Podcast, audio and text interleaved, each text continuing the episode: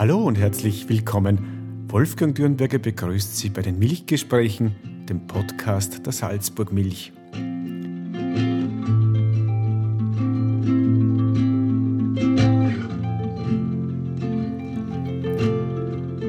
Seit dem Start der Milchgespräche habe ich viele spannende Interviews geführt.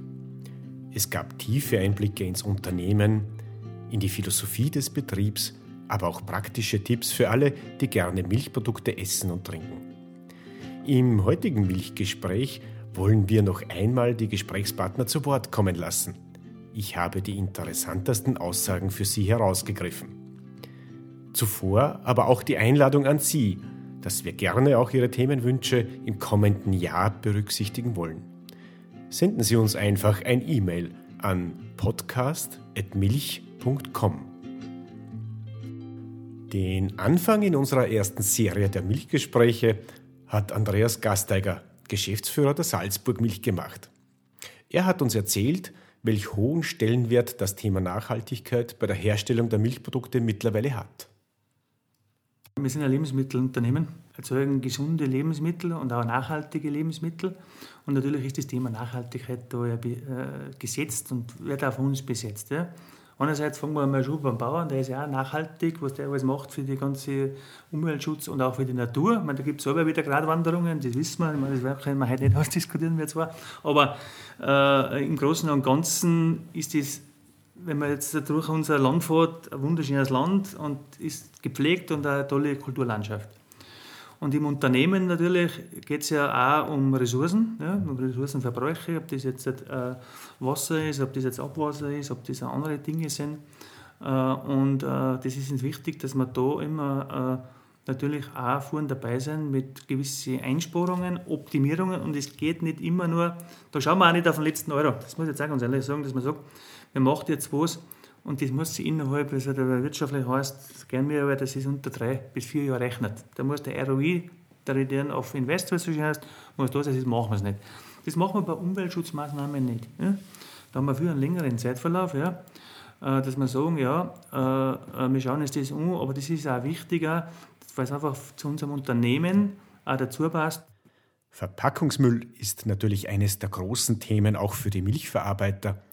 Die Salzburg Milch konnte in den vergangenen Jahren die Menge an Plastik deutlich verringern.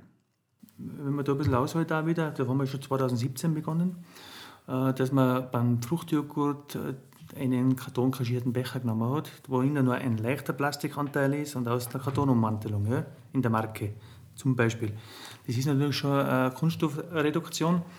Und äh, dann auch Dinge wie äh, Plastikstrohhalm weg beim Alex, beim Kakao, und auch bei der Käseabpackung. Die Käsescheiben sind jetzt in der Marke und da werden wir auch mit, mit Handelspartnern jetzt auch verstärkt zusammenarbeiten, dass man diesen Kunststoffanteil reduziert und äh, teilweise geht, dass man auf äh, 80-20 geht, also 80% Karton, 20% äh, äh, Kunststoff.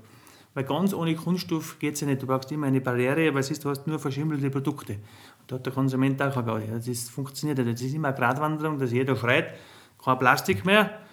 Äh, wir möchten alles, was weiß ich, los oder was anderes oder einen Karton hernehmen. Ja. Aber du brauchst immer eine Barriere innen, eine Beschichtung, äh, damit halt du die Haltbarkeit noch zusammenbringst. Ja. Und äh, da arbeiten wir ständig daran, um Optimierungen. Und wir haben da wirklich auch hier Pionierarbeit geleistet, speziell in der Käserei jetzt auch nochmal in dieser Käseabpackung mit dieser Tassen, was wir gemacht haben, mit 80-20 und jetzt dann nochmal mit 95-5. Das heißt, 95 Prozent kann man dann recyceln, da kann man die Folie runterziehen, äh, dann hast du halt kannst den Karton äh, komplett trennen vom Kunststoff. Ja. Und äh, äh, da haben wir wirklich schöne Erfolge auch jetzt im österreichischen Handel, auch im deutschen Handel. Und das forcieren wir nach wie vor und äh, da denken wir daran, dass wir auch das noch weiterhin ausbauen. Aufsichtsratsvorsitzender Robert Leitner ist nicht nur selbst Milchbauer, als Funktionär engagiert er sich bereits seit 2002 in den Gremien der Salzburg Milch. Wie er uns schilderte, hat sich vor allem in den vergangenen zehn Jahren vieles im Betrieb getan.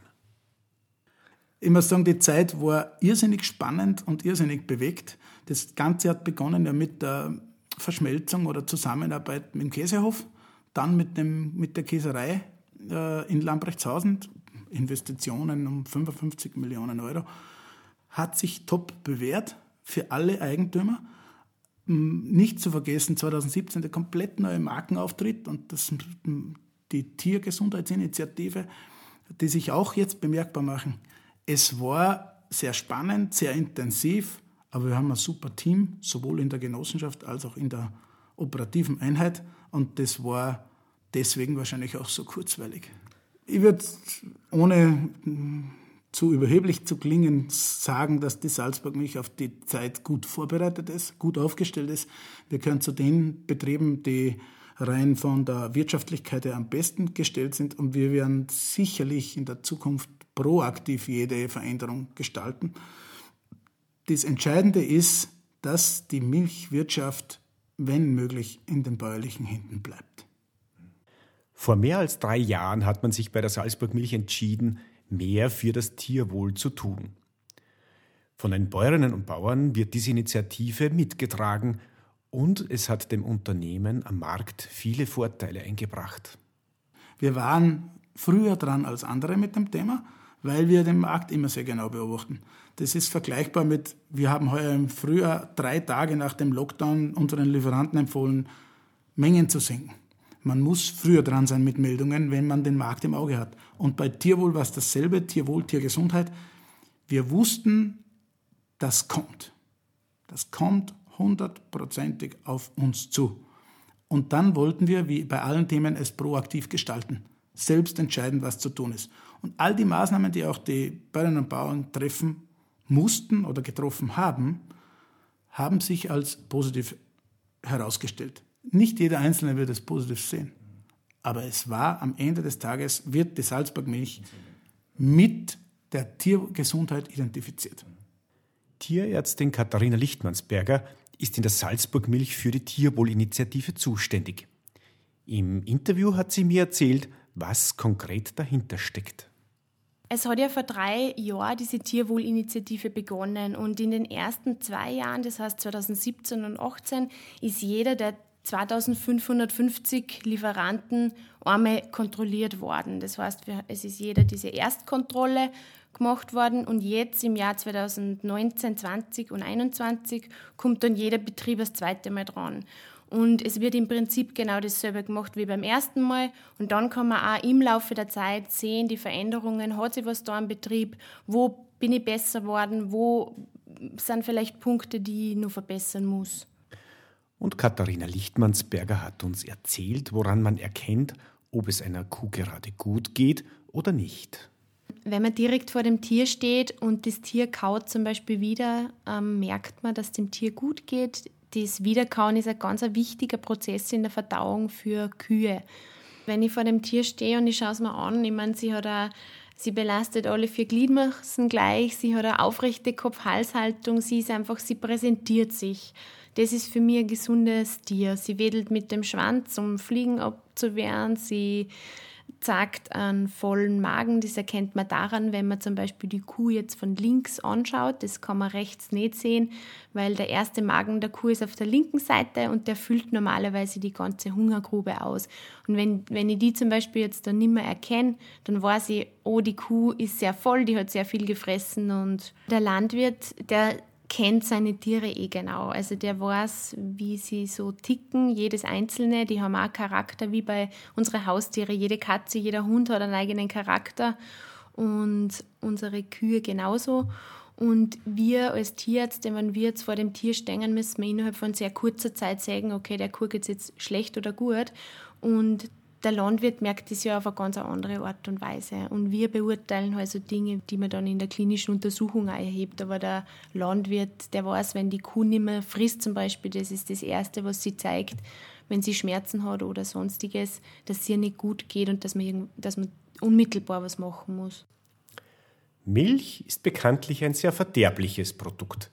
Wie hoch der logistische und technische Aufwand ist, um Top-Milchprodukte herzustellen, das hat uns Qualitätsmanager Rainer Bruckmoser erzählt. Äh, wir beginnen wirklich schon bei der Abholung bei unseren Milchlieferanten. Um ein Premium-Produkt machen zu können, braucht man einen Premium-Rohstoff. Wir haben das große Glück bei der Salzburg Milch. Wir haben 2600 Lieferanten. Davon sind über 92% S-Klasse. Bei S-Klasse ist, äh, versteht man darunter, dass die Keimzahl der Rohmilch unter 50.000 im, im, Monatsmittel und die Zellzahl unter 250.000 ist. Bei uns wird wirklich dann schon am, am, Bauernhof die ersten Kontrollen durchgeführt.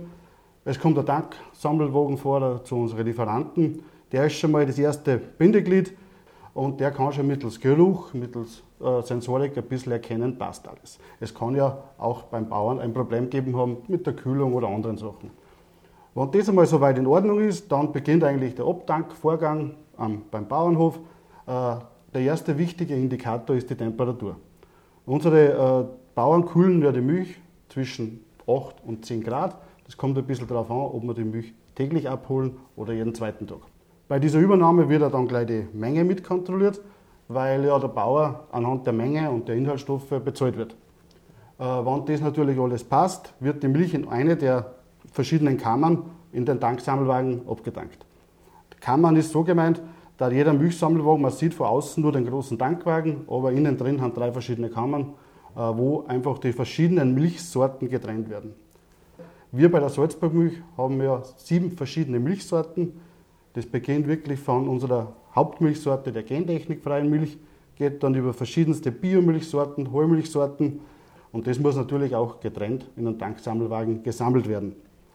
Wann das dann äh, getrennt gesammelt wurde, äh, begibt sich der Tankwagen am Weg in die Molkerei oder in die Käserei und da wird dann eigentlich nur während des, der Fahrt oder kurz vor der Milchabtankung im Haus dann noch der Hemmstofftest gemacht wenn dieser Test dann negativ ist, sprich wir haben da keine Reste von Antibiotika in der Milch, darf die Milch dann zu uns ins Haus und wartet dann im Rohmilchtank auf die weitere Verarbeitung. Viele Konsumenten haben ein kritisches Verhältnis zu Konservierungsmitteln. In der Salzburgmilch setzt man auf natürliche Verfahren, um Milchprodukte möglichst lang haltbar zu machen. Auch wir äh, haben denselben Tenor, dass wir Konservierungsmittel kritisch äh, gegenüberstehen weil wir einfach Prozesse im Haus haben, um Milch haltbar zu machen, ohne hier äh, Zusatzstoffe zuzugeben. Um Milch haltbar zu machen, ist der wichtigste Schritt nach einer guten Kühlung die Erhitzung der Milch. Es gibt Erhitzungsschritte bei uns im Haus, von einer Pasteurisierung über einer länger haltbar machen bis zu einer Ultrahocherhitzung, um die Milchprodukte haltbar zu machen.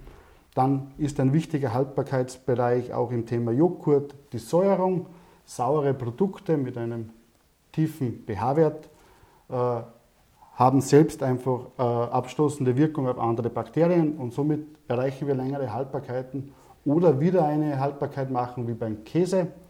Der Käse typisch sehr wenig Wasser, somit können Bakterien zum Teil gar nicht leben und hohe Salzgehälter, wenn man zum Beispiel einen typischen Bergkäse nimmt mit 1,6% Salz, Salz ist das älteste Konservierungsmittel der Welt und das natürlichste.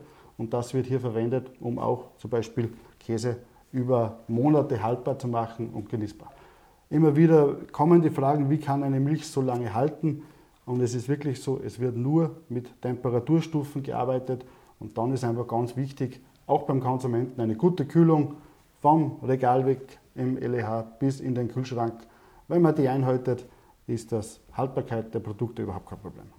Käsesommeliere Marianne Winkler hat uns im Interview Tipps gegeben, wie der Käse im eigenen Kühlschrank noch länger haltbar bleibt.